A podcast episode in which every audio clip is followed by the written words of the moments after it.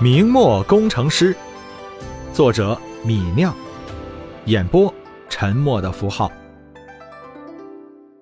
第三十八章，徐氏手巧，给家里人做过不少衣服了，熟悉做衣服的各个步骤细节。布庄掌柜把话一说，他立刻就明白了其中的好处，倒是对李直本事感慨了一番，想了想。他问道：“掌柜的，这宽布多少钱一匹？这李家棉布两倍普通布宽度，一匹长的布要折做两匹卖，折算后价格和其他的布匹是一样的，一两银子一匹。还能再便宜些不？这是新品，便宜不了了。哎，也罢，看你诚心想买，我便少你二分银子，九钱八分一匹卖给你。好。”我买一丈一尺。买了李家棉布，徐氏便回到家里，拿起剪刀针线，为要出嫁的女儿做起了新的衣服。果然，宽布在剪裁的时候，规划衣服的余地更大，为徐氏节约了不少边角料。而且那宽布可以直接剪出衣服的前襟儿、后襟儿一整块，倒是省了一道缝线。做好了新衣服。过了几天，徐氏便去女儿婆家铺嫁妆了。林家是中产之间，做的嫁妆不算丰盛，但也绝不寒碜。项链、盆桶、床上用品、箱子和衣服都有。嫁妆多做些，以后女儿在婆家的日子就好过些。徐氏并不十分节约，其他的东西都是普通物事。唯有徐氏用李家棉布做的衣服吸引了女儿婆家人的注意。举起那套百褶裙反复看，女儿的姑姑笑着说道：“这百褶裙好稀奇，怎么不是前襟后襟缝起来的？只有背后中间一道缝线，这么好看。”见未来的姑姑夸奖自己的嫁妆，徐氏的女儿心里一喜，看向了娘亲。徐氏走到姑姑面前，麻利地说道：“这是李家宽布做出来，前襟后襟裁剪的时候就连在一起的，自然不需要再缝一线。还有这样的布，那不是以后做衣服都不用缝两道线了，都只在背后缝一条线就好了。是呀，这李家宽布真是个好东西。亲家娘，你哪里买的？我在董家布庄买的。”我过几日也去买几尺来做衣服。李直的宽布有种种好处，在市场上很流行，收棉布的董志义也就乐于收购李直的棉布，李直的宽布便不愁销路了。算下来，织坊一个月能织出七千五百匹宽布，折合普通布匹一万五千匹。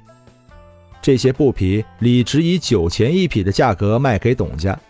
再刨去棉纱成本和人工开支，织坊一个月能为李直带来一千四百多两的利润。织坊虽然比不上肥皂的暴利，但也成为了李直财务上一个重要板块。加上肥皂生意一个月两三千的利润，李直如今每个月能赚到四千四百多两。即便在富商云集的天津卫，李直也算是一个不小的实业家了。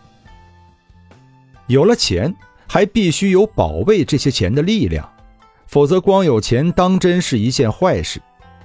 为了震慑窥探自己产业的小人，李直又招募了六十多个人，加派到自己的家丁队里。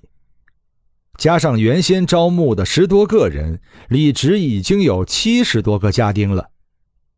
这些家丁，李直以十人为一组，从第一批十个家丁中选取武艺较好的人担任组长。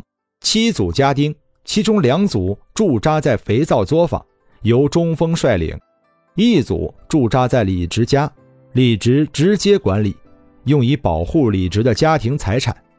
另外四组驻扎在织坊，由李老四率领。李直这个月观察下来，发现李老四虽然出身苦，但十分忠诚可靠。武艺可以训练，但忠诚却难得。而且李直未来准备用火器武装自己的家丁。对于使用火枪和大炮的军人来说，个人的武力并不十分重要。李直把四十个家丁交给李老四，心里放心。李老四和中锋担任队长，月钱自然就要提高。李直分别给两人五两和三两一个月。得了这么高的月钱，李老四更加感激李直，做事更加用心。